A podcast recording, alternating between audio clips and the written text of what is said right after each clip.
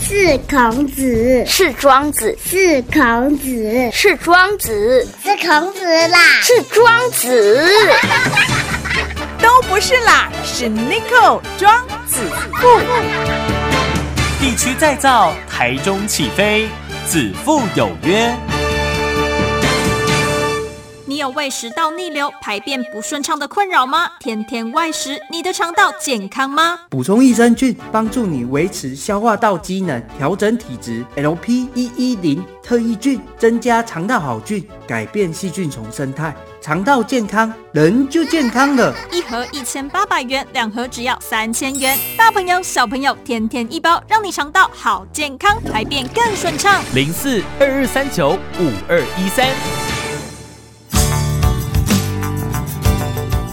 大家好，大家好，我是 Nico，我就是子父，子父就是 Nico，欢迎来到子父有约啦哈。嗨，今天在子父有约到底约到什么人呢？好，我们今天邀请了这位非常年轻，跟你家李着细回款啦哈，好像啦哈，待会再请教他哈。呃，我们林于安，呃，林先生，于安你好，尼口哥好，各位听众朋友大家好。是呃姓林哈，在台湾来讲算是大姓，对不对？对灵性是大性，人家不是常常讲哦，成林满天下。对对，姓胆呢，姓李呢，阿哥姐的啊是姓李的，好像也蛮多的哦，对，对不对？哈、没错是。那呃，为什么会特别提到说他姓林，然后还提到这个成林满天下呢？因为呢，迪兰傣中母峰这边哈、就是林家花园，是大家熟悉的嘛，对对不对？哈、啊，你也姓林，那你跟林家也有关系，对不对？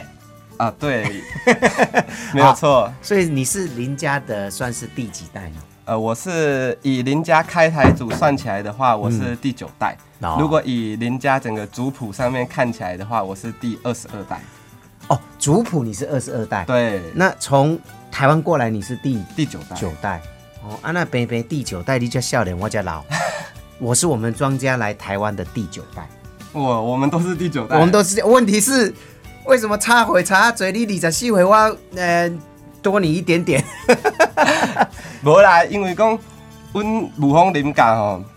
辈分的关系啦。哦，我懂，我懂，我懂。你年纪小，但是你可能辈分也很大，对对，因为你是第九代。那对有一些是第十代的，搞不好年纪都比你大。没错。哦，对啦，咱咱台湾话定咧讲，轮辈无轮回嘛。嘿，就亲像讲，阮足侪堂哥的，嗯伊六十几岁啊，但是我个个我个 爱叫伊堂哥安尼，诶、安尼你嘛做工啊哦，哎，这差不多，嘿我嘛做工啊，你这应该做工啊、哦，做工啊吼，对对，因为辈分的关系嘛，对对，没不对？错，哇，二十四岁就当职工啊，对不对？嘿，好啦，没事啊，那你要多赚一点钱哦， 因为呢，每次过年回去大家族，职工难道你不用包红包吗？ 对不对？难道你不用包红包吗？是啊好，那呃，林家嘛哈，那你是第在，就是说过来，然后登山贵台湾呐哈，你嗯算是第九代。嘿对，好、那身为一个这个林家的后代，你你有没有看过人家你们的族谱？我们不要讲二十几代啦，我们就讲这个九代就好了。嗯像现在大概你们过年的时候有没有，或是有哪一天会大家聚在一起？我们现在就是除夕的时候嗯，然后大年初一、初二的时候，我们都会回去我们的周楚，周楚厝嘿嘿，就是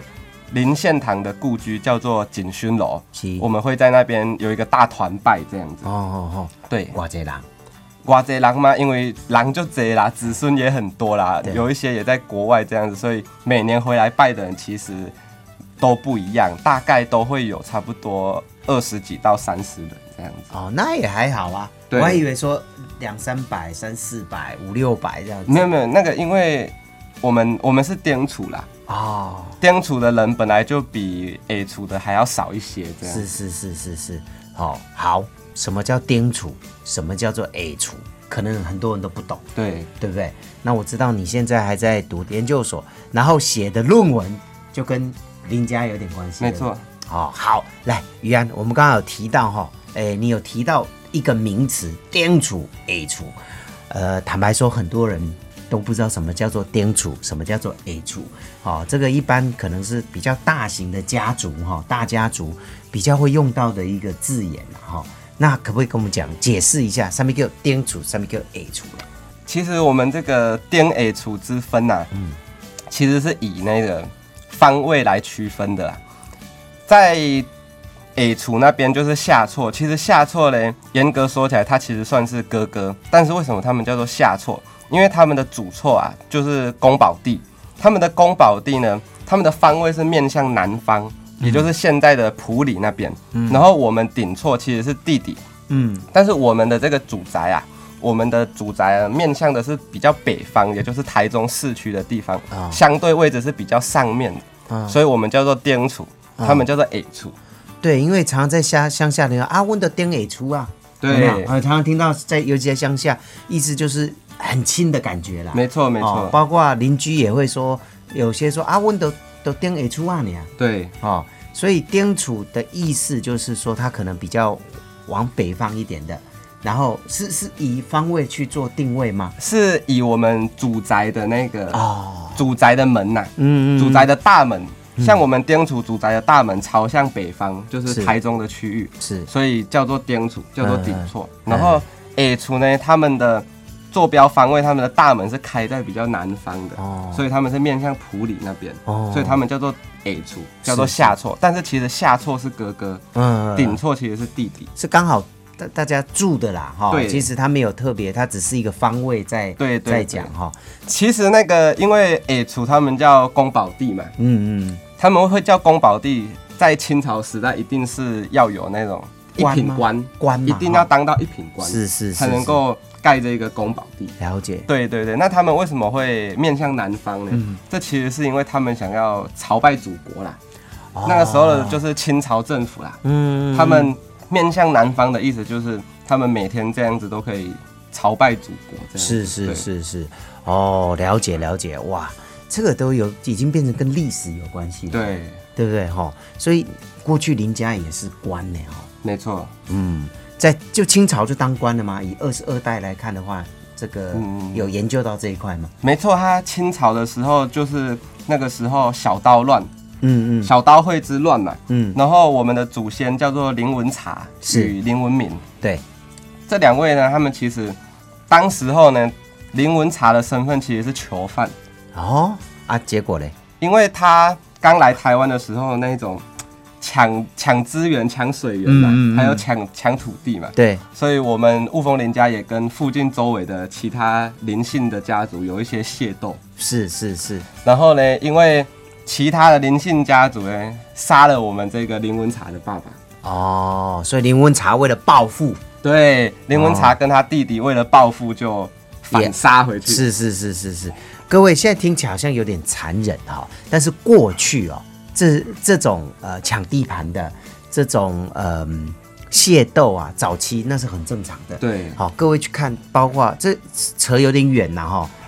以前 manga 对不对？对，啊、b a n g a 为什么常常会有打架？其实不是现在才打架哦，现在比较少了。过去很早的时候，就是为了抢水源、抢资源、抢地盘，好、这种过去在械斗，比如说派系的械斗，没错哦，甚至就是家族的械斗，那都很正常的没。错。哦，啊，反正嘿，迄个年代是安尼啦，吼、好，哎、信哥，你日夜做面啊饼，精神遮尔好，身体更加勇健。迄是以前爱的啦，因为我每天拢啉一包新鲜低脂精，让阮囝当大人，新妇做未来，阿爸母营养补充，拢嘛是啉新鲜低脂精。遮尔好用哦，我嘛要买一盒去病院看阿伯啊。台中多媒体推荐小盒优惠价两千两百元，买大盒更划算哦。零四二二三九五二一三二二三九五二一三。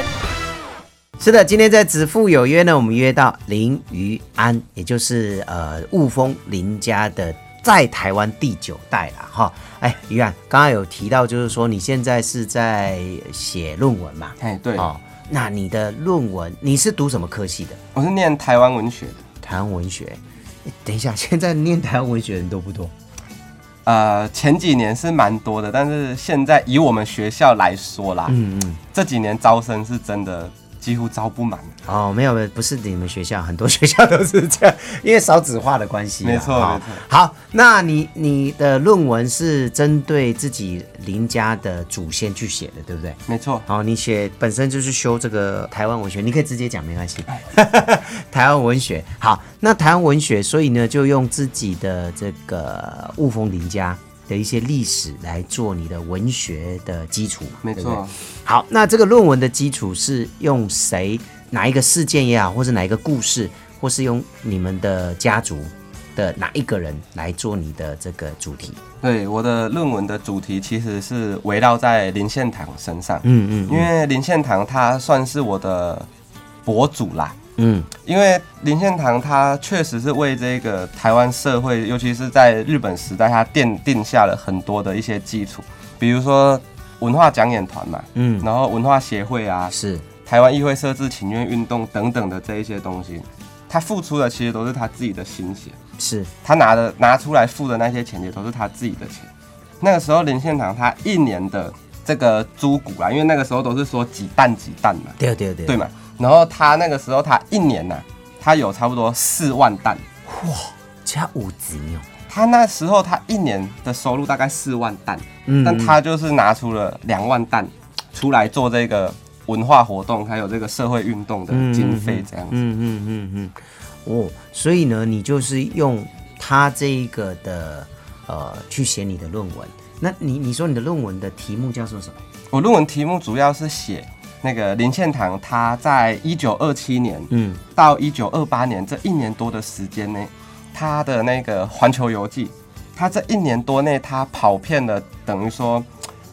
整个西欧国家还有欧美国家这样子。这么厉害，对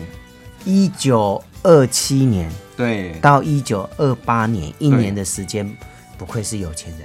哦，可以做的一个事情啊、到现在啦，呃，现在这个时间，说实在的，一般人家去游一年都不工作了吧，去游山玩水还真不容易啊哈、是那那时候他是坐飞，都是坐飞机吗？哦，坐船。那个时候我跟大家分享一个小，我就是，想听这 个。其实那个时候是已经有飞机了。嗯嗯，林献堂也非常想坐飞机，因为是林献堂他的求知欲还有他的那种喜欢新鲜感的那种欲望是非常强烈的。那碍于他的大儿子怕他危险，所以不让他坐飞机。怕他跌下来。对，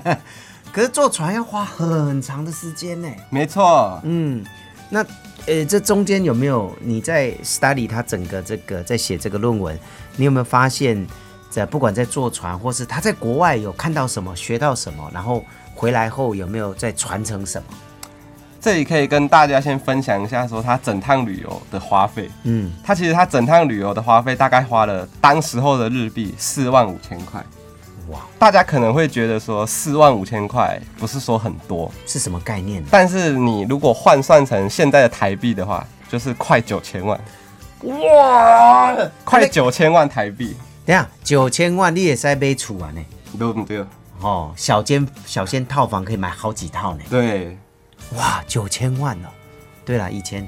可能吃一碗面才几毛钱而已嘛，啊没错对不对？哇，他一个人去吗？他们三个人，林献堂还有他另外两个儿子，是是是是是，哦，那你在研究他们这个旅程当中啊，嗯有没有嘖遇到有趣的事情，或是他们觉得说出去走一走，有没有什么文化的差异？有趣的事情，其实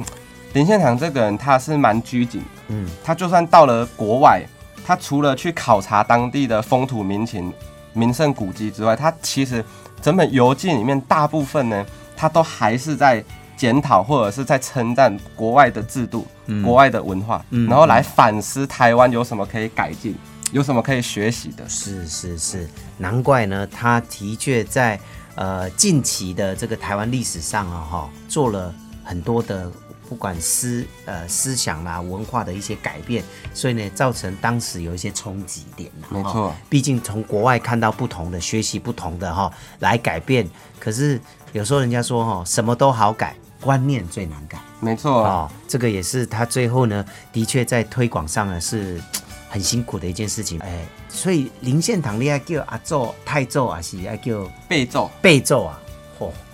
那就是那就是好，很很难算。就是林献堂先生呢，其实是我阿祖，我曾祖父的亲哥哥。哦，哦，对，曾祖父，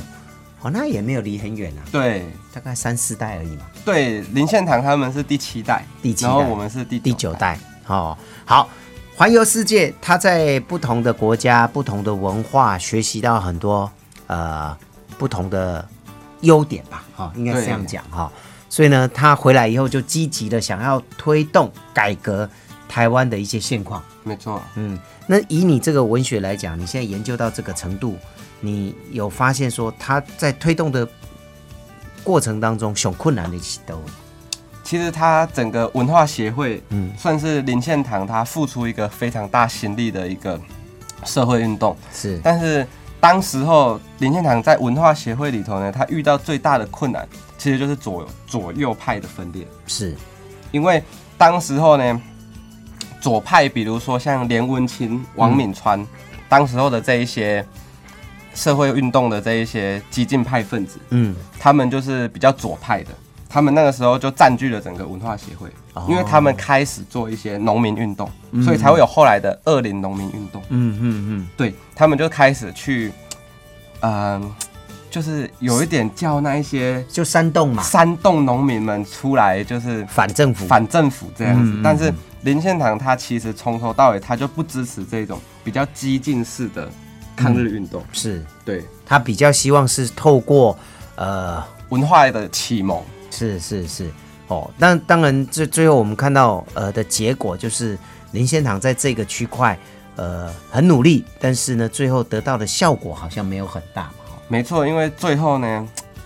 文化协会还是分裂，是，所以是林献堂他也毅然决然的就退出了这个文化协会，因为他觉得说，现在文化协会跟他当初创立文化协会的时候的那个初衷已经不一样了。嗯，最后你的结论会是什么？你觉得在你这个论文里面，这个环游的这个论文里面，你的结论会是什么？我的结论吗？其实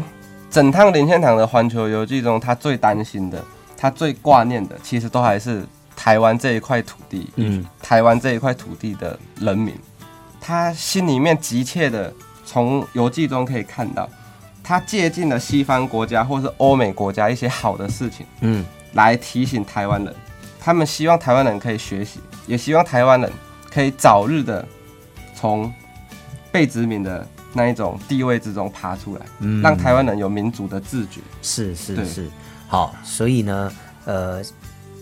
我们常讲哦，民进党才会用林家哈、作为说是好像是为了要独立啊，为了要自主啊，为了要什么？可是很多年轻人可能都不了解，当初的背景是希望脱离日本的一个管制，没错，啊、然后跟现在啊什么呃跟对岸啊什么都其实一点关系都没有。当初的时空背景是希望日本退出台湾，让台湾人自己有自己的